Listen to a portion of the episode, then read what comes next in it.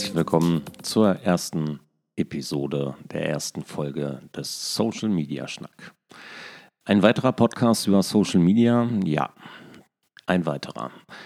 Ich möchte ein bisschen darüber schnacken, ich möchte darüber reden, äh, nicht nur über Social Media, über digitale Kommunikation in Gänze, im Allgemeinen. Und ähm, meine Motivation, das zu tun, ist relativ einfach erklärt.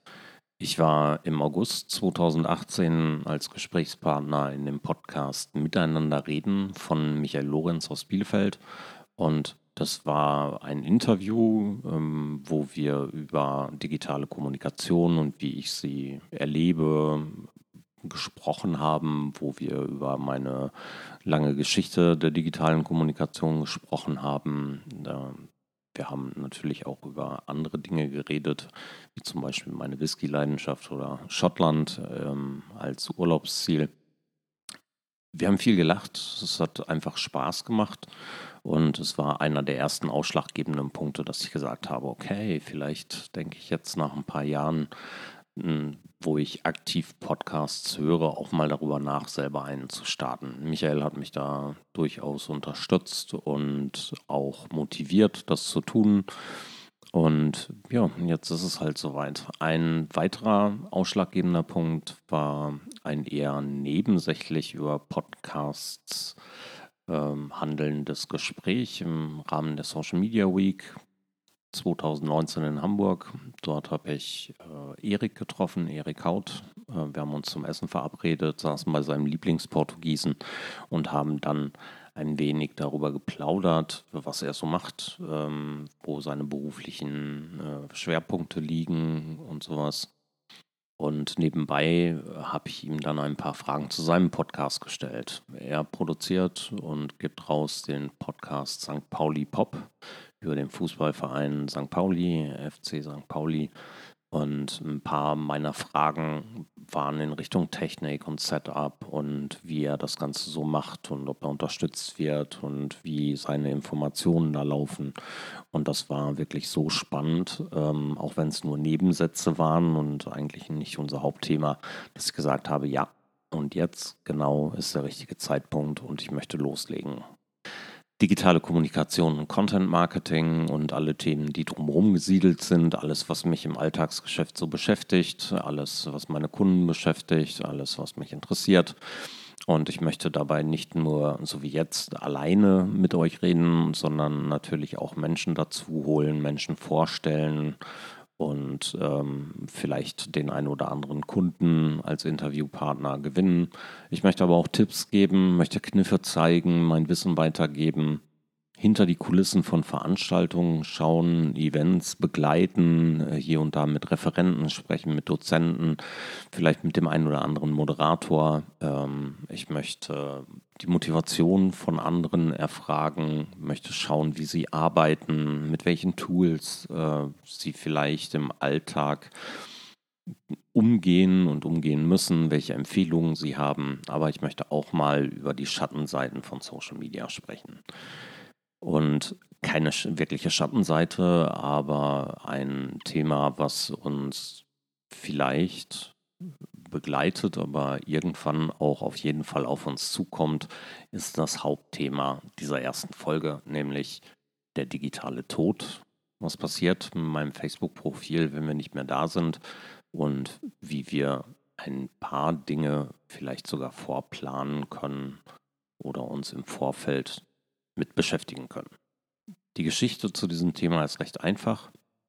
In der vergangenen Woche hat mir Facebook einen ähm, Beitrag einer im Januar verstorbenen Person in die Timeline gespült ähm, und ich sah, dass jemand kommentierte, offensichtlich in der Unkenntnis, dass diese Person verstorben ist. Ich fand das ein bisschen erschreckend. Ich fand das auch ein bisschen unheimlich und ich fühlte mich einfach nicht wohl dabei. Und dann bin ich hingegangen und habe den Antrag auf Facebook gestellt, den, das Profil in den sogenannten Gedenkzustand zu versetzen. Das ist eine Zusatzoption, die kann man beantragen Und dieser Antrag, den findet ihr, falls ihr ihn mal braucht, einfach, wenn ihr googelt Gedenkzustand Facebook und dort gibt es den Antrag dann. Was passiert, wenn man diesen Antrag stellt? Ähm, es wird neben dem Profilnamen der verstorbenen Person der Hinweis in Erinnerung an hinzugefügt und angezeigt.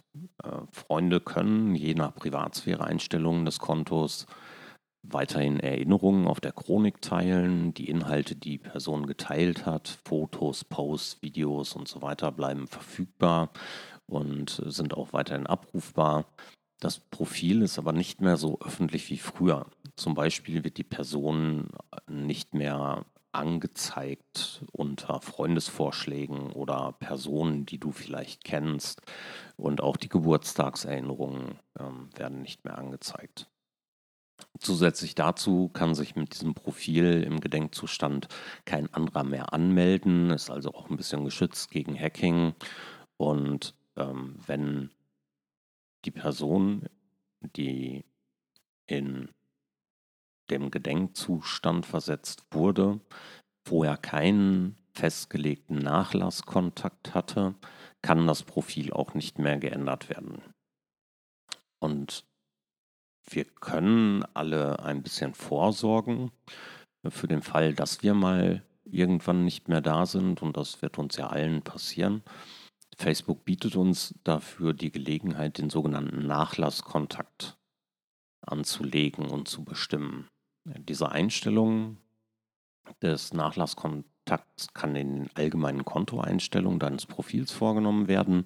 Dort kannst du einen Menschen, einen befreundeten Menschen auf Facebook, ähm, also die Rechte zuweisen, dass in deinem Tod, für den Fall deines Todes, ähm, dieser Mensch dafür sorgen kann, einen letzten Sticky Post, also einen Beitrag, der oben angeheftet wird, äh, zu verfassen und gleichzeitig den dein Profil in den Gedenkzustand, in den Erinnerungszustand zu versetzen. Dieser Nachlasskontakt kann auch die Gedenkbeiträge auf deinem Profil fixieren, ähm, kann auf neue Freundschaftsanfragen antworten, kann ähm, die Aktualisierung deines Profil- und Titelbildes vornehmen. Was er nicht kann, ist in deinem Namen zu posten oder deine Nachrichten auch aus der Vergangenheit äh, zu sehen. Das geht nicht, Gott sei Dank. Der Nachlasskontakt kann deine Gedenkbeiträge sehen, die andere Nutzer auf deiner Seite gepostet haben, nachdem dieser Gedenkzustand erreicht wurde. Wenn wir einen Nachlasskontakt bestimmen, dann bekommt dieser Nachlasskontakt eine E-Mail von Facebook, wo genau drin steht, was dieser Nachlasskontakt machen darf und was er machen kann und wie er vorgehen soll, um diesen Gedenkzustand, ähm, diesen Erinnerungszustand des Profils herzustellen. Danach endet die Kommunikation aber auch. Das heißt, er bekommt keine weitere E-Mail, bis man tatsächlich den Tod auch geprüft hat von Facebook. Das ist das, was ich letztens getan habe bei eben der einen Person, die verstorben ist. Und wenn man diesen Antrag ausfüllen möchte, dann kann man A, die, den Namen des Verstorbenen angeben, man muss das Todesdatum angeben und damit das natürlich nicht einfach so passiert, muss man auch nachweisen, dass diese Person verstorben ist. Das geht über eine Sterbeurkunde äh, oder über einen anderen Nachweis des Todes. Es geht aber auch über Todesanzeigen. In meinem Fall war es relativ einfach. Es gab sehr viele Todesanzeigen und der Nachweis dazu war halt schnell erbracht. Der ganze Prozess dauerte nicht länger als 48 Stunden und die Kommunikation mit Facebook war sehr, sehr angenehm. Ja, die haben also nicht nur sehr empathisch äh, Mails geschrieben, sondern haben auch tatsächlich sehr schnell reagiert. Das war super. Ich kann es euch nur anraten, legt euren Nachlasskontakt fest und schaut ein bisschen drauf, was auch in eurem Netzwerk passiert, denn dann gehen wir vielleicht ein paar unangenehmen Dingen aus dem Weg. Das war Folge 1. Ich hoffe, ihr bleibt dran. Bis bald. podkasten.